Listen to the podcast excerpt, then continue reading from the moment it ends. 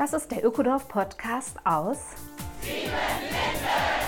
Mein Name ist Simone Britsch. In unserem Ökodorf leben 150 Menschen seit 25 Jahren nachhaltig und gemeinschaftlich zusammen. Lass dich von Sieben Linden inspirieren. Besuche gern unsere Seminare vor Ort oder in der digitalen Webinarwelt. Hallo und herzlich willkommen, Folge 78 Ökodorf Podcast aus Siebenlinden. Tja, die digitalen Medien. Ich will ganz offen und ehrlich sein. Auch im Ökodorf gibt es immer wieder Stress in den Familien, weil Jugendliche zu viel an Online-Spielen oder in den sozialen Medien festhängen. Wir schaffen es zwar, das Einstiegsalter ziemlich weit hinauszuschieben, aber auf einer einsamen Insel leben wir halt doch nicht. Deswegen ist das Gespräch mit dem Medienpädagogen Uwe Burmann besonders spannend und hilfreich. Uwe nimmt uns als Eltern ziemlich in die Pflicht, den medialen Einstieg und die Nutzungsweise der Kids entsprechend zu begleiten. Und er macht klar, dass echte Medienkompetenz im echten Leben entsteht. Urteilskraft, Kreativität, Selbsteinschätzung können sich nicht am Bildschirm entwickeln. Schau auch in die Show Notes, dort findest du wertvolle und praktikable Hinweise. Hallo Uwe, es geht heute ums Thema Medien und ich freue mich, dass du angereist bist nach Siebenlinden. Ja, ich grüße dich. Ich freue mich auch, dass ich hier sein kann und dass wir jetzt die Möglichkeit für dieses Gespräch haben. Ja, ehrlich gesagt bist du ja einfach, es ist so ein Seitenast für dich. Du bist auf Vortragsreise und wir haben einfach das Glück, dass du bei uns übernachtest. Und ich wollte gerne die Chance nutzen, mit dir über dieses Riesenthema mal ein bisschen zu sprechen, zumindest Jugend und Medien, denn wir haben damit durchaus im Ökodorf auch so unsere Themen und Durchläufe, ja. Fangen wir so an, Uwe. Wir sind eigentlich in einem neuen Zeitalter irgendwie angelangt und das hat doch in den letzten drei Jahren nochmal turbomäßig an Fahrt aufgenommen, oder? Ja, absolut. Also äh, ich meine, diese schnelle Entwicklung hatten wir vorher auch schon, aber es ist klar, durch die Pandemiesituation haben wir nochmal eine massive äh, Steigerung erlebt, äh, in zweierlei Hinsicht ja. Zum einen, dass äh, für uns alle, nicht nur für die Jugendlichen, für uns alle der Medienkonsum einfach durch die Decke gegangen ist. Das ist sicherlich auch nochmal mit einem gewissen Gefälle, denn es kam natürlich sehr auf die Lebenssituation an. Hier hattet ihr natürlich die Möglichkeit, die Kinder auch im Lockdown äh, einfach vor die Tür zu schicken. Ne, das sah für viele andere Familien ja noch ganz anders aus. Wir wohnen mit der Familie im zweiten Stock, Pankow, Mietraum, Wohnung. Äh, und das hieß im ersten harten Lockdown bei diesem wunderschönen Frühlingswetter, dass wir eine Stunde pro Tag als Infektionsgemeinschaft durch die benachbarte Kleingartenkolonie gehen konnten und den Leuten beim Gärtnern und Grillen zugucken durften. Und ansonsten haben wir 23 Stunden in der Bude gehockt. Und dass da natürlich dann auch der Medienkonsum äh, zugenommen hat, nicht nur wegen Homeschooling und Homeoffice ist völlig klar. Das andere ist, was wir jetzt ja eben auch nochmal erlebt haben, äh, nochmal eine massive Verfrühung. Also auch viele Familien, die vorher klare Ziele hatten, äh, kein Smartphone vor 14 oder was auch immer, ähm, kam natürlich jetzt ein Einbruch, äh, zum Teil ja auch durch die schulischen Notwendigkeiten, dass eben Hausaufgaben per E-Mail oder über Lernplattformen gemacht werden mussten. Und dadurch haben wir natürlich nochmal eine massive Verschärfung der Problematik. Ja. Ja, auch mit einem entsprechenden Krankheitsbild, oder? Ich denke, ja. soweit ich äh, die Entwicklung verfolge, sind viele Krankheiten hochgegangen bei Kindern und Jugendlichen in den letzten drei Jahren, aber auch Krankheitsbilder, die sich auf Medienkonsum zurückführen lassen. Ja, ja, und da haben wir jetzt ja auch äh, bereits die ersten validen Zahlen. Ne? Also es ist ja so, ähm, Deutschland ist ja Vorreiter, äh, was Computerspielsucht und Internetsucht angeht, denn bereits 2013 hat die damalige Bundesregierung Computerspielsucht und Internetsucht ja in den jährlichen Drogen- und Suchtbericht mit aufgenommen. 2018 hat die WHO Computerspielsucht und Internetsucht aufgewertet.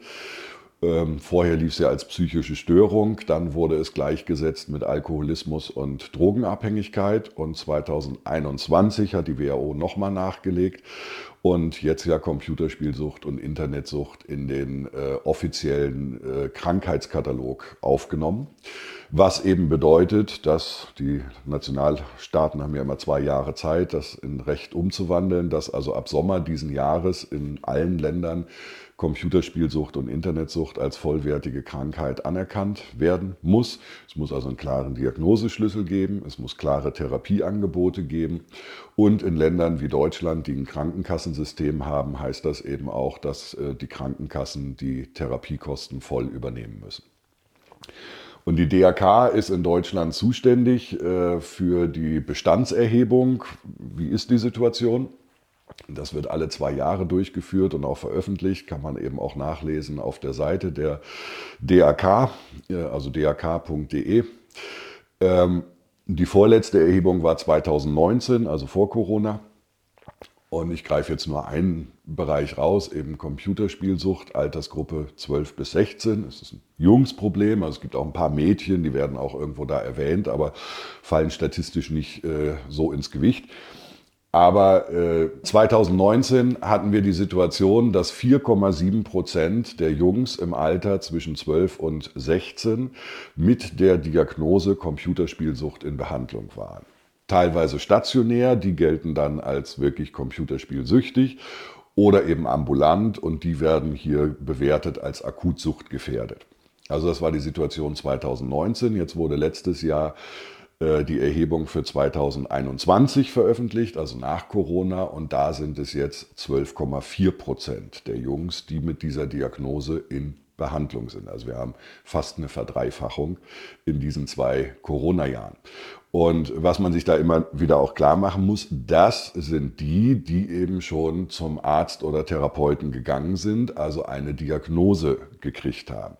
Wir müssen also von einer entsprechend hohen Dunkelziffer ausgehen, äh, wo eben die Familien vielleicht auch schon merken, es läuft nicht rund, äh, aber eben noch nicht diesen Schritt gemacht haben, dass sie jetzt äh, wirklich eine fachliche Diagnostik eingeholt haben, um abzuklären, ist es noch im grünen Bereich oder ist ist es eben schon pathologisch. Das sind auch nicht die erfasst, die zu Jugendämtern zum Beispiel oder Beratungs-, Erziehungsberatungsstellen einfach nur gegangen sind, sondern das sind wirklich die ärztlichen Befunde. Genau, das sind nur ja. die, die eben diese klare Diagnostik durch einen Therapeuten oder Arzt haben. Ja, das sind ja nun erstmal Zahlen, da stecken, ja, da steckt Leid dahinter. Da ja. sind äh, Menschen, denen es einfach nicht mehr richtig gut geht und die sind jung und die entwickeln sich nicht gesund. Kannst du vielleicht ein bisschen schildern, wie äh, sieht das konkret aus? Ja, also vielleicht auch noch mal äh, so ein bisschen kurz, was ist denn die Definition? Ne, denn da merkt man ja auch, das gerät zurzeit durcheinander, auch bei den Jugendlichen selber. Ne, so dieses Ich bin am Suchten und so ist ja mittlerweile Jugendslang und äh, reden sie alle von.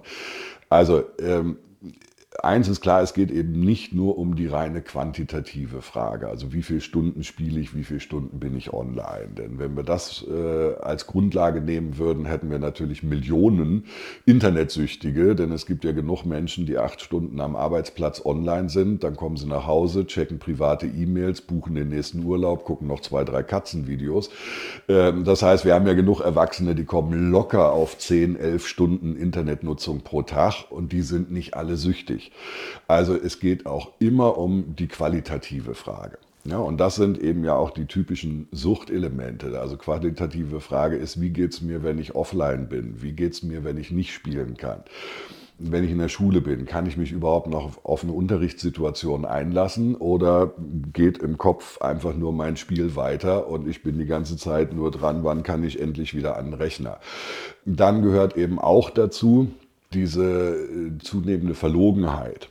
Ja, also dass äh, die eigen, das eigene Nutzungsverhalten äh, vertuscht wird, äh, geleugnet wird, äh, im Zweifelsfall sich eben auch Kinder in dem Alter schon heimlich ein zweites Gerät besorgen, ähm, eben Dauerkonfliktthema in der Familie haben und dann mit Vertuschung und so weiter arbeiten. Und der dritte Faktor, der wichtig ist, es muss über einen längeren Zeitraum sein. Wir reden in der Diagnostik immer von zwölf Monaten.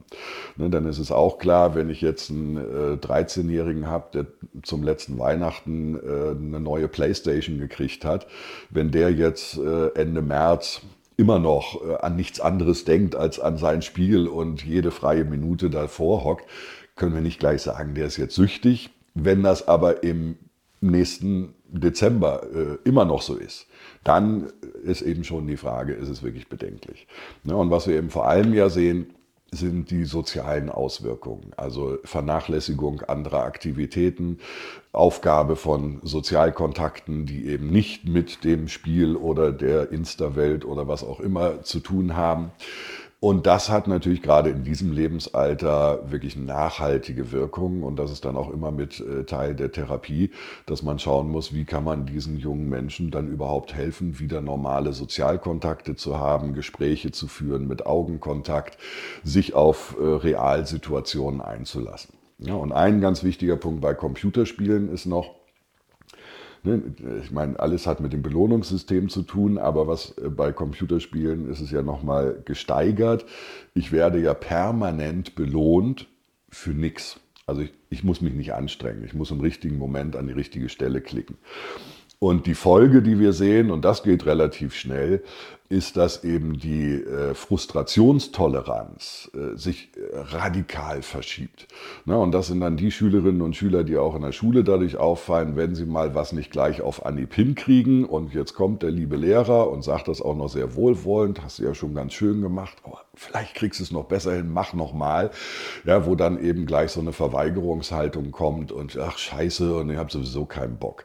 Ne, also ähm, das sind so, so wirklich Basisfähigkeiten, Möglichkeiten, die hier eigentlich ja entweder in der Entwicklung verhindert werden oder zurückgebildet werden, auch wenn sie dann eigentlich vorher schon vorhanden waren. Das heißt auch, ich habe einfach äh, potenzielle Auszubildende und Arbeitnehmende, die von ihrer ja, Konzentration oder von ihrer Frustrationstoleranz her Defizite haben werden. Richtig, mhm. richtig. Und das ist ja das, was die Industrie und vor allem auch das Handwerk ja schon berichten. Ne, dass, äh, ne, wir reden alle vom Fachkräftemangel. Natürlich haben wir auch eine zunehmende Zahl von Schulabgängern ohne Schulabschluss, wo häufig eben auch Medien mit einer Rolle spielen. Aber wir haben eben auch diese anderen jungen Menschen, die zwar durchaus einen Schulabschluss haben, meinethalben sogar auch einen ganz guten, die aber genau diese Defizite zeigen. Ne? Und die kann eben äh, ein Handwerksmeister auch nicht gebrauchen, wenn die jedes Mal das Werkzeug in die Ecke pfeffern, wenn es nicht richtig auf Anhieb geklappt hat. Äh, oder äh, wenn es eben junge Menschen sind, die überhaupt keinen Kundenkontakt mehr haben können, weil sie gar nicht mehr in angemessener Form sich eben mit Kunden adäquat unterhalten können. Mhm. Wir haben dann zwar ihre 500 Freunde im Internet, aber sie kennen eben nur noch Emojis und Kurzsätze und können nicht mehr in ganzen Sätzen äh, mit anderen Menschen face-to-face -face kommunizieren. Ja, und das ist eben auch eine Entwicklung, die die Industrie und das Handwerk ja schon seit längerer Zeit anmahnen. Ja, dann schauen wir mal auf diejenigen, die damit umgehen. Das ist einmal die Schule, das sind die Elternhäuser. Also die Schule hat ja sehr stark das digitalisierte Lernen, auch den Distanzunterricht. Ich möchte auch, dass wir uns mal diesen Begriff kurz auf der Zunge zergehen lassen. Distanzunterricht. Sehr ähm, auch positiv dargestellt in den letzten drei Jahren. Einerseits aus der Not heraus, der, die Corona-Maßnahmen waren eben so gestrickt, wie sie waren. Aber da war auch durchaus eine gewisse Begeisterung. Wie siehst du das? Na, das erlebe ich schon sehr gemischt. Also ich arbeite ja mit vielen Schulen zusammen. Letztendlich, also zum einen kann man noch mal sagen, äh, in dieser Notsituation mit diesen harten Lockdowns, Schulschließungen und so weiter, äh, kann man natürlich in einem gewissen Sinne froh sein, dass wir überhaupt die Möglichkeit für äh, einen Restdistanzunterricht hatten und dass man hier die Möglichkeiten auch genutzt hat. Auf der anderen Seite hat sich ja in der Praxis nun auch wirklich gezeigt, und wenn man da vor allem mit den Lehrern redet, ist ja immer die Frage, mit wem rede ich.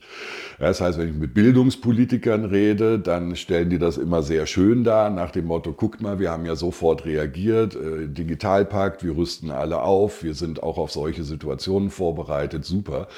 Äh, es ist ja immer was anderes, wenn man dann wirklich mit den Kolleginnen und Kollegen vor Ort redet, und zwar ganz egal an welchem Schultyp.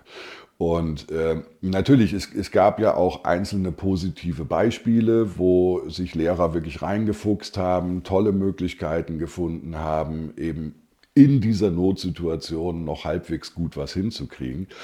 Äh, Fazit ist aber bei allen, ja, Kachelkonferenz unter, ersetzt keinen Unterricht. Und ich denke, das ist auch das, was ja wirklich alle Familien ähm, begriffen haben äh, dass äh, eben Schule einfach mehr ist als nur die reine Wissensvermittlung. Ne? Und diese Ideen, die ja vor äh, Corona rumspukten in der Bildungslandschaft, dass es ja so einige gab in vor allem schwach besetzten Regionen, ne? Bayern und so weiter, ländliche Regionen, aber auch hier Niedersachsen und so, wo es ja schon Überlegungen gab, ja, sollen wir überhaupt die Kinder noch über eine Stunde durch die Gegend karren bis zum nächsten Gymnasium oder können wir nicht Homeschooling Homeschooling als generellen Unterricht einführt. Und die sind alle geheilt. Ja, also davon ist jetzt auch gar keine Rede mehr. Ähm, insofern war das auch ein, ein, letztendlich ein positiver Lerneffekt, mal zu sehen, wo sind die Limits und dass eben Schule wirklich einfach mehr ist als nur Informationsvermittlung, die man theoretisch auch digital lösen könnte. Dann haben wir die anderen, die Eltern. Uh, Uwe, wir Eltern sind ja auf eine Weise auch Fossilien, die in einem anderen Zeitalter groß geworden sind. Bei mir hieß es noch, uh, Fernsehen macht viereckige Augen und solche Probleme. Uh, wie können wir damit jetzt klarkommen, auch mit dieser, mit dieser Brücke, die eigentlich zwischen Generationen zu schlagen wäre? Ja. Ja, eins ist an der Stelle ganz wichtig zum einen, äh, wir müssen eben wirklich drüber reflektieren. Ja?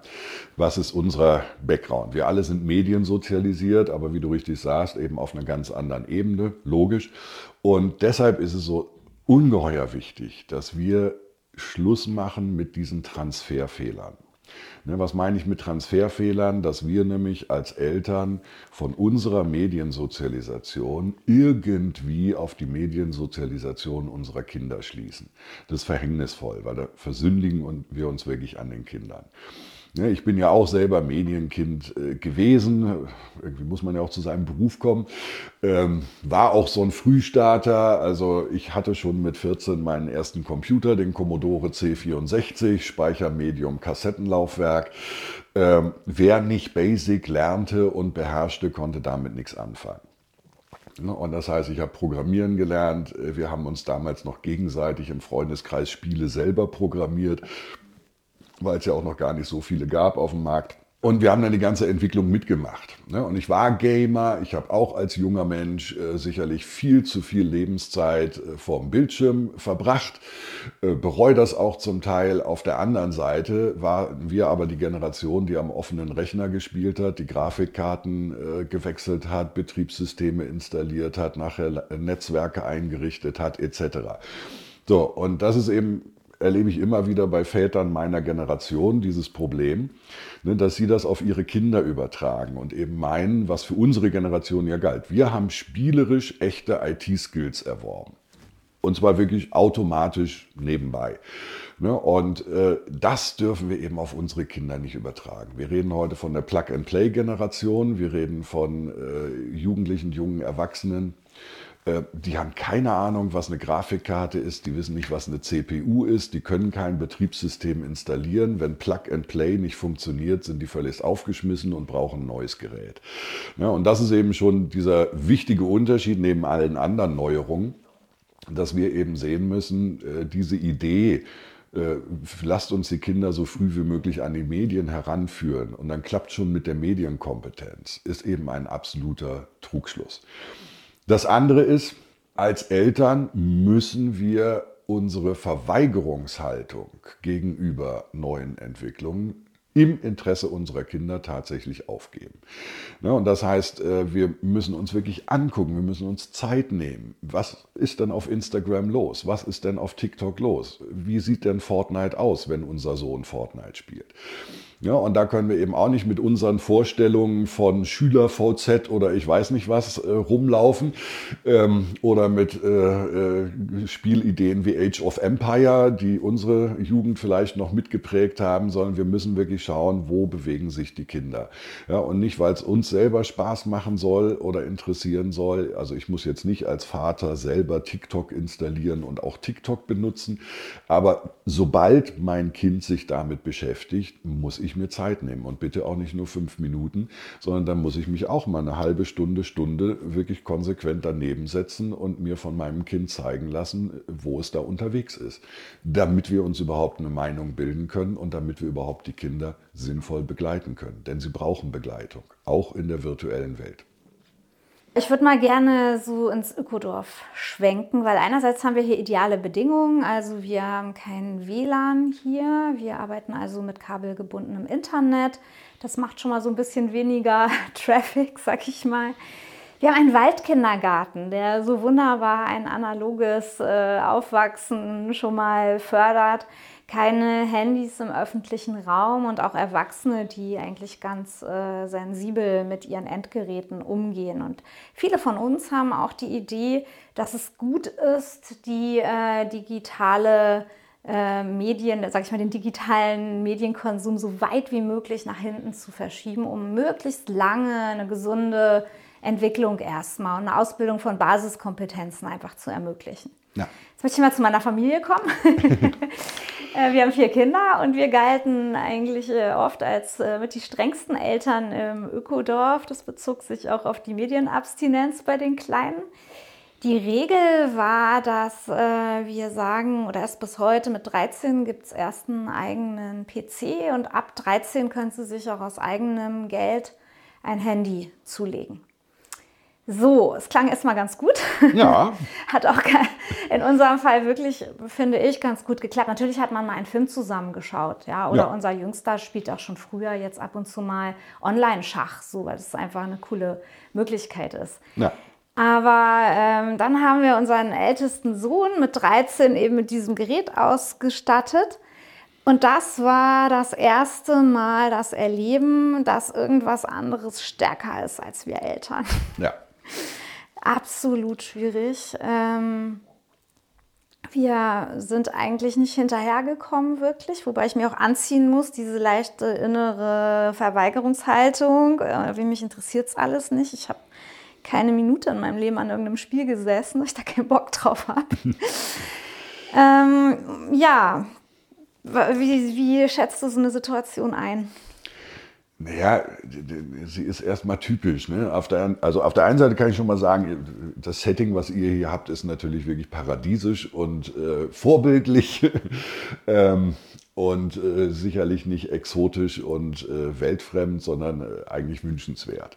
Ja, denn äh, wie du richtig sagst, es geht eben darum, äh, ne, auch, auch Bestandteil der Medienkompetenz sind gewisse Basisfähigkeiten. Dazu gehört eine gesunde Selbsteinschätzung, dazu gehört eine gesunde äh, Urteilsfähigkeit, Kreativität. Ne, kein Mensch wird durch einen Computer kreativ, aber ein kreativer Mensch wird das Potenzial, was in dieser Technologie steckt, nutzen.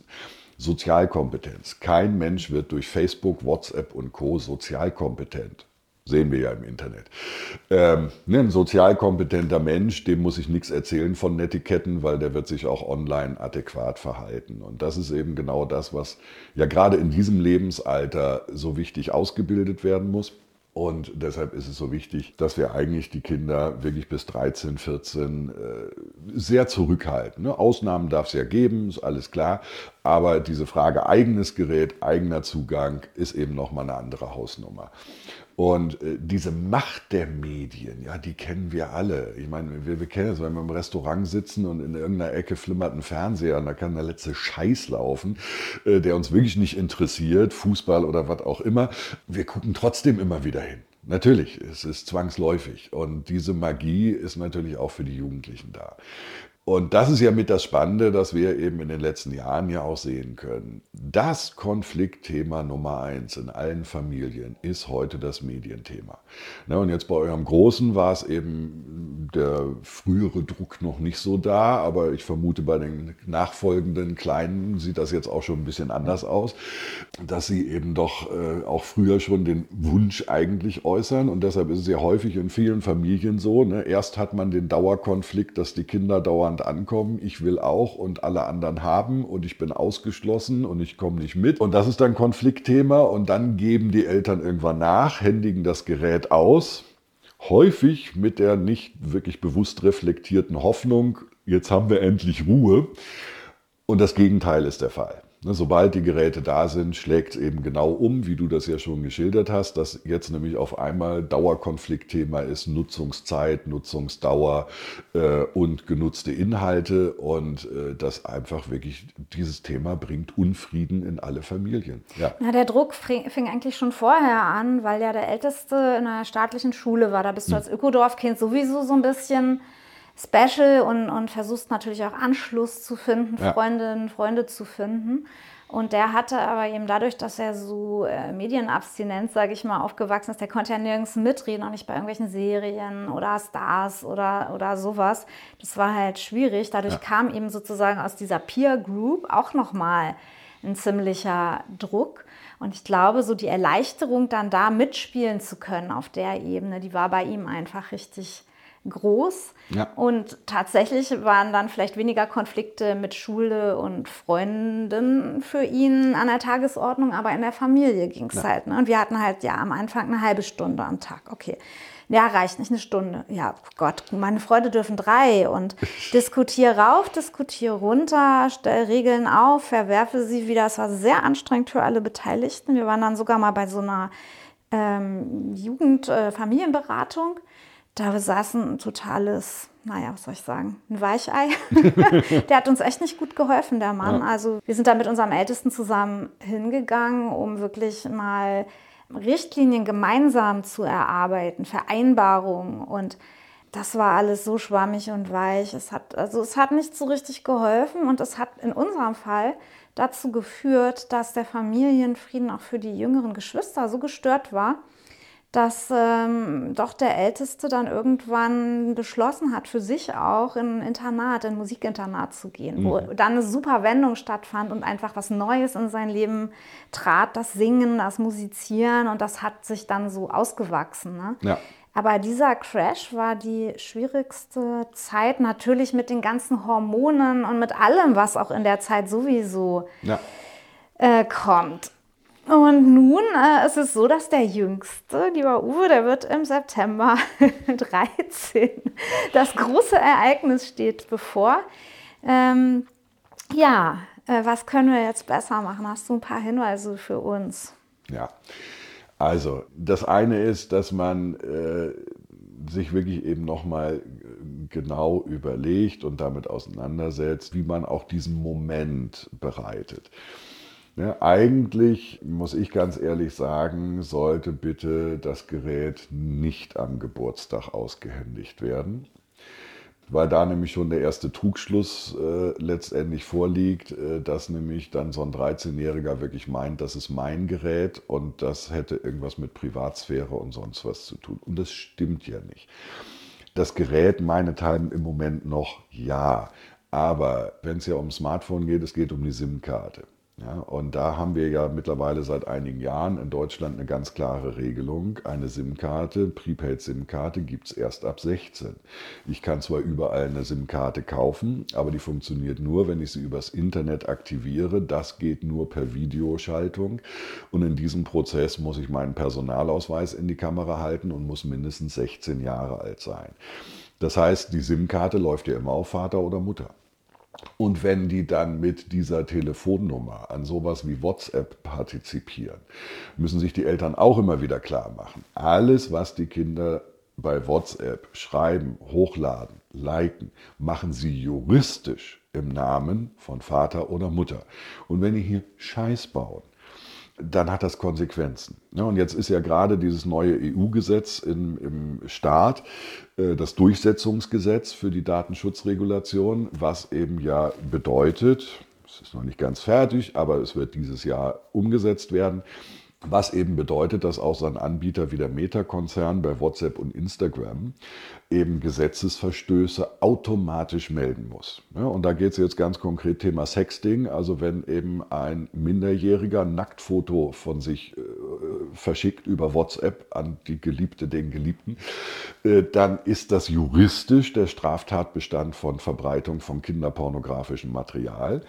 Sowas wird demnächst in den Upload-Filtern registriert, automatisch an die Polizeibehörden in Deutschland gemeldet. Die ermitteln den Halter der Rufnummer und dann werden Vater oder Mutter mit der Tatsache konfrontiert, dass sie kinderpornografisches Material verbreitet haben.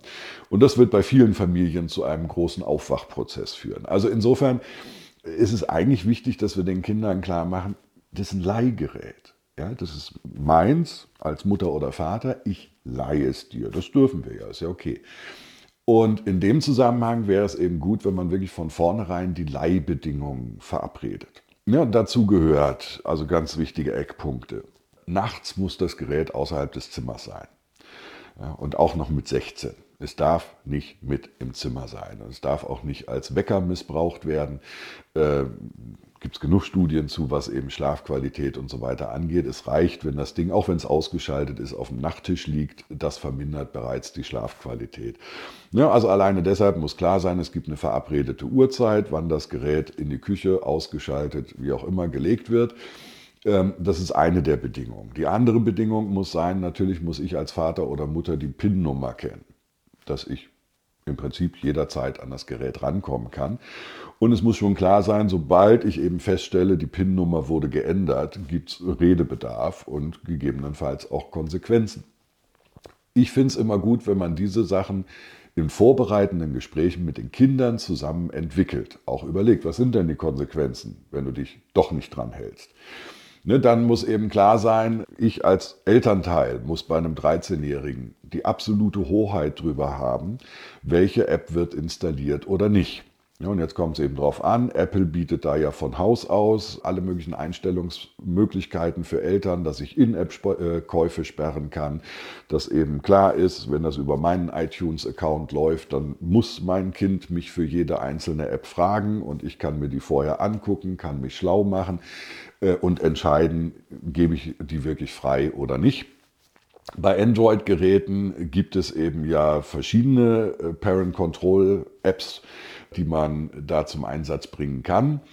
Für Eltern, die hier Rat brauchen, äh, eine Seite, die ich sowieso empfehlen kann, ist www.clicksafe.de, also ClickSafe in einem Wort, K-L-I-C-K-S-A-F-E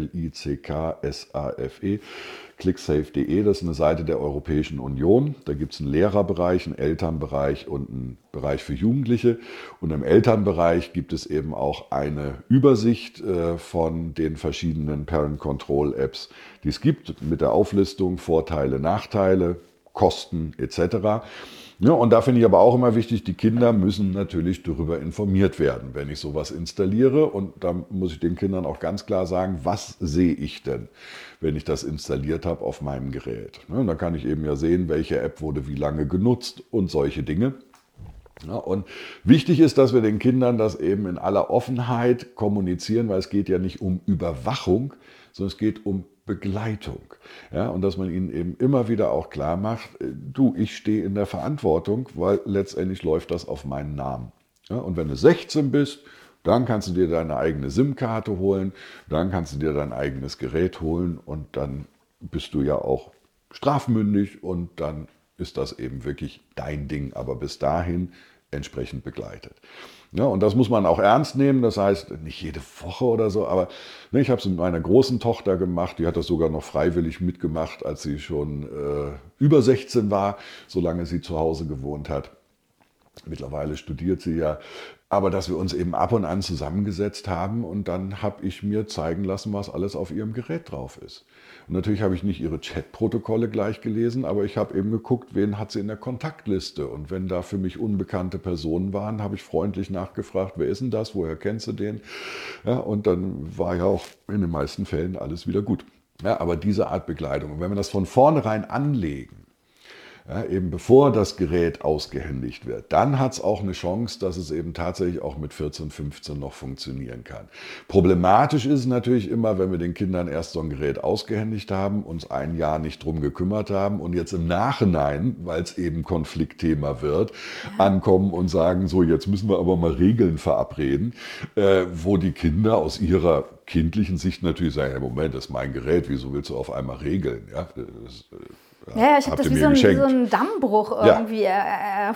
empfunden selber und das ging auch alles so schnell und ich hatte den Eindruck, immer wenn ich etwas verstanden hatte oder Henning und ich das verstanden hatten, dann äh, war aber schon wieder ja das, das, das nächste Thema dran ein Beispiel mal als Situation so geschildert. Ne? Ähm, es gibt bei uns zu einer festen Zeit Abendessen und wir rufen dann oder ähm, sagen allen Bescheid. Und dann kommt eben der Sohn nicht, weil er sitzt halt vor dem Gerät, bis ich verstanden habe, dass der Strafpunkte und sowas kriegt, wenn der aus seinem Game rausgeht. Und dass ihm in dem Moment halt das Game näher ist als die Familie, hat es aber schon so viele Konfliktsituationen vorher gegeben, dass, ja, da geht einfach die Eltern-Kind-Beziehung auch ähm, so ein bisschen, also die, die hat auf jeden Fall in dem Moment Schaden ja. erlitten. Ne? Ja. Und ähm, wir haben vieles nicht schnell genug verstehen können, was ja. da abläuft. Und auch das, was du mir jetzt schilderst, das ist hoch engagiert. Und natürlich wünsche ich mir eigentlich, dass der Staat mir als Elternteil mehr hilft. Also ich habe oft ja. gesagt damals, du, ähm, wenn du hier jeden Abend mit einem Bier sitzen würdest oder mit Bierfahne morgens in der Schule ähm, wärst, dann hätten wir schon das Jugendamt hier. Das heißt, ähm, äh, diese suchtartigen Spielanfälle, so, ja, die so wichtig geworden sind in deinem Leben, die sind echt nicht okay. Bloß leider hilft mir als Mutter gerade der Gesetzgeber überhaupt nicht. Wenn überall Bier angeboten werden würde und ich mit meinem äh, Kind durch die Stadt gehe und sage, nee, kauf mal das Bier nicht und wir nehmen lieber Malzbier. Ach, lass uns mal was anderes Schönes machen und dann gibt es da vorne Schnaps für Kinder, äh, Ausschank oder so. So kam ich mir vor. Ja. ja. Ja, ich möchte eins aber ganz kurz nochmal sagen, kleiner praktischer Tipp für die Familien äh, zu dieser Frage Nutzungszeit. Ne? Du hast vorhin äh, auch schon mal geschildert, ihr hattet da am Anfang so Verabredungen 30 Minuten am Tag, dann 60 Minuten. Äh, das ist eine verhängnisvolle Falle, wie du ja gerade selber geschildert hast. Ähm, ja, das Problem ist, viele Computerspiele heute sind so, dass ich gar nicht so spielen kann. Also wenn jetzt wirklich Vater oder Mutter exakt nach 30, 45, wie auch immer Minuten auf der Matte stehen und sagen, so jetzt ausmachen, ja, das ist für den Spieler nicht zu ertragen, weil wenn ich levelbasierte Spiele habe und ich bin mitten im Level, das erhöht also nur das Konfliktpotenzial. Ich plädiere grundsätzlich dafür, mit Kontingenten zu arbeiten. Ne, letztendlich wie beim Taschengeld. Wir geben ja auch nicht den Kindern 50 Cent pro Tag Taschengeld, sondern sie kriegen das Taschengeld am Anfang für eine Woche, irgendwann für einen ganzen Monat, wissend, dass das Risiko besteht, dass sie am Montag das ganze Geld ausgeben und den Rest der Woche nichts mehr übrig haben. Aber äh, das sollen sie ja lernen, damit zu haushalten. Ja, und da gibt es eben durchaus einzelne Apps, wo man auch sowas einstellen kann, dass man Kontingente macht. Und ich würde im Umgang mit Medien immer für zwei Kontingente sprechen. Also äh, in der Schulzeit eben eins von Montag bis Freitag, was weiß ich, drei Stunden und dann meinethalben von Freitag bis Sonntag nochmal drei Stunden, ähm, je nach Alter. Ja, also der, äh, der Zeitwert äh, soll jetzt kein Maßstab sein. Ähm, und dass das dann eben auch so ist, wenn die dann am Montag eben ihre drei Stunden Kontingent verbraten haben, dann ist eben der Rest der Schulwoche medienfrei, zumindest was eben die Nutzung dieses Spiels oder jener App äh, angeht. Also das äh, nur so, weil das auch das Familienleben ein bisschen mehr beruhigt. Mhm. Das, er, er löst nicht von allen Konflikten, das wäre Schwachsinn. Jetzt zu der Frage staatliche Unterstützung. Ja, wir sind eigentlich auf einem guten Weg. Äh, und ich bin und bleibe hier auch wirklich Berufsoptimist. Wir waren auch schon ein Stück weiter und auch da hat Corona natürlich noch mal einiges verhagelt. Ähm, ne, denn die Datenschutzverordnung der EU, die ist jetzt ja dreieinhalb, vier Jahre alt, äh, die hat ja schon angefangen zu greifen. Dann kam Corona, eben Homeschooling, Distanzunterricht.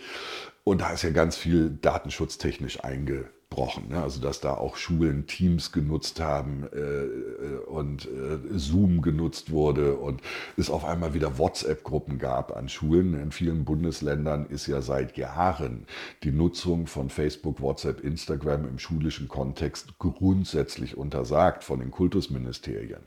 Ne, wir haben auch bei diesen drei Apps die Situation, dass sie erst ab 16 sind und im Gegensatz zu der USK oder FSK, die ja eine Empfehlung ist, bei diesen dreien und jetzt seit 23.11. bei TikTok äh, lesen Sie die deutschen Nutzungsbedingungen, es steht explizit drin, Eltern dürfen es vorher nicht erlauben. Ja, also äh, das heißt, wir sehen ja in der Gesetzgebung, sowohl national wie auf europäischer Ebene, dass äh, hier durchaus immer schärfere Gesetze kommen. Ich hatte auch das Datendurchsetzungsgesetz schon angesprochen, was da ja auch nochmal zu einer Verschärfung und auch endlich zu Konsequenzen führt. Was du natürlich richtig gesagt hast, im Moment fehlen die Konsequenzen. Das heißt, wenn ich von einer Familie weiß, die erlauben ihrer 13-jährigen Tochter Instagram zu nutzen, ja, kann ich zur Polizei oder zum Jugendamt gehen und kann mich auslachen lassen, äh, wenn ich denen das erzähle, weil die dann natürlich sagen, ja, so what machen alle. Ähm, und es gibt eben noch keine Handhabe. Aber das wird sich ändern. Und um das Ganze noch mal ein bisschen mehr zu kontextuieren, wir müssen uns immer wieder klar machen, wie jung die Technik ist. Smartphones gibt es seit 2007, also seit 16 Jahren.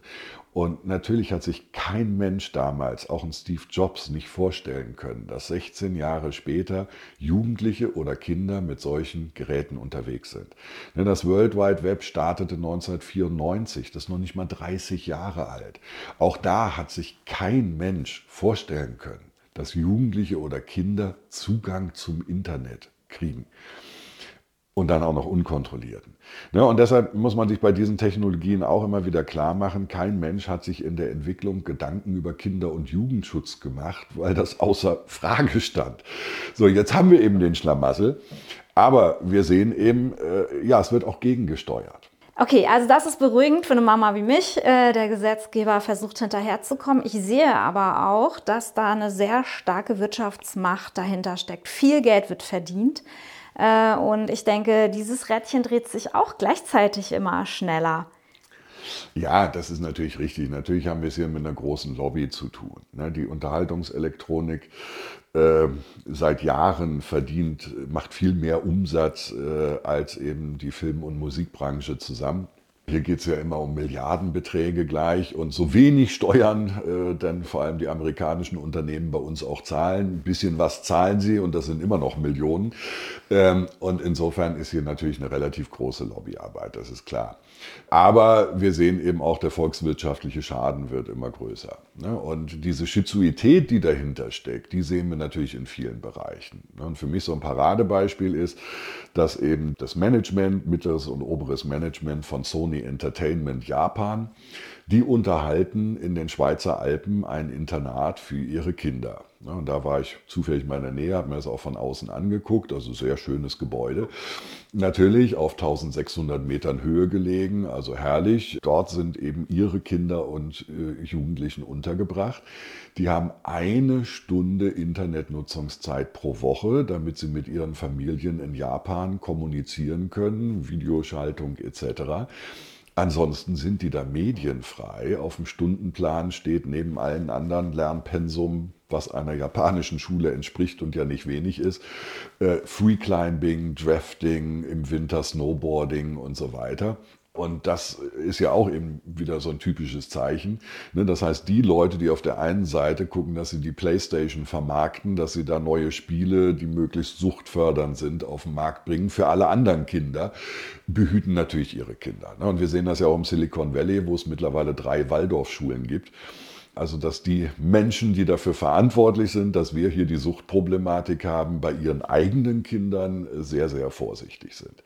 Ne, und in dem letzten ausführlichen Interview, was ein Journalist mit Steve Jobs vor seinem Tod geführt hat, zu dem Zeitpunkt waren seine beiden ältesten Kinder 13 und 15, hat der Journalist unter anderem Steve Jobs gefragt, wie seine Kinder mit dem iPhone zurechtkommen. Und da hat der nur kurz gelacht und gesagt, die haben keins. Ja, mhm. aus heutiger Sicht schwer vorstellbar, aber so ist es. Ja. Wow, also ich könnte mit dir noch stundenlang weiterreden. Du musst jetzt aber zu einem Vortrag zur Waldorfschule nach Wolfsburg. Richtig, Und, die Schüler äh, warten. Ja, das ist auch total, also toll, dass du so viel direkten Kontakt suchst und mit dem Thema wirklich rumreißt. Ich möchte dir ganz herzlich danken. Ja, gerne. Und alle, die zugehört haben, ermutigen. Ich habe das selber durch. Also ja, lasst euch nicht kleinkriegen von den schnellen Entwicklungen, von den industriellen Interessen und so weiter. Ermöglicht eine möglichst lange Kindheit im echten Leben mit viel Bewegung und frischer Luft und Dreck und Bewegung. Ja, es genau. ist einfach das, was wir gerade tun können. Und vielen Dank für deine Tipps. Ich werde in den Shownotes, Uwe, alles posten, was ja. du auch so veröffentlicht hast an Büchern. Ein Buch von dir heißt Aufrecht durch die Medien. Das klingt genau. gut. Ja, das klingt gut. Richtig. Ne, wobei, ich muss schon ehrlichkeitshalber dazu sagen, äh, dieses Buch ist noch aus dem Handy-Zeitalter. Ne, es ist also 2007 erschienen, äh, also die Smartphones spielen da noch keine Rolle. Da sieht man eben auch wieder, wie schnell die Entwicklung ist. Ne, aber klar, auch da findet man natürlich noch einige grundsätzliche äh, Informationen, die auch heute noch Gültigkeit haben. Ja, du hast ja auch eine eigene Website und so. Ja. Ich werde die Leute schon gut zu dir lenken, dass man Alles sich da klar. wirklich deine Expertise auch abholen kann. Vielen lieben Dank. Ja, Auf vielen geht's. lieben Dank dir. Auf geht's, genau. Ab nach Wolfsburg. Tschüss. Das war sie, die neue Folge des Ökodorf Podcasts aus Siebenlinden. Besuche uns auf www.siebenlinden.org oder komm zu Seminaren ins Ökodorf Siebenlinden in die ländliche Altmark. Auch in unseren neuen Online-Kursen der Webinarwelt kannst du alles über Nachhaltigkeit und Gemeinschaft lernen. Der Ökodorf Podcast aus Siebenlinden ist eine Produktion vom Freundeskreis Ökodorf e.V.